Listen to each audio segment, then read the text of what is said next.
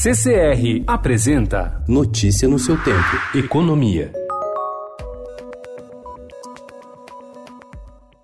Fatores como a mudança de perspectiva da nota do Brasil de estável para positiva pela agência Standard Poor's, o novo corte nos juros básicos da economia e a perspectiva de que um acordo comercial entre China e Estados Unidos esteja mais próximo levaram a Bolsa Brasileira a bater novo recorde e derrubaram o risco país ao menor patamar em sete anos o Brasil engrenou uma retomada cíclica que deve garantir um crescimento de 2 a 2,5% até a eleição de 2022, salvo acidentes de percurso que poderiam vir de duas áreas: piora do cenário externo ou alguma crise política mais séria do governo Bolsonaro, para cuja possibilidade contribui o temperamento imprevisível, polarizador e agressivo do próprio presidente e de seu círculo íntimo. Esses foram os pontos quase de consenso entre os participantes do seminário de perspectivas Ibre Estadão do quarto trimestre realizado ontem na FGV de São Paulo.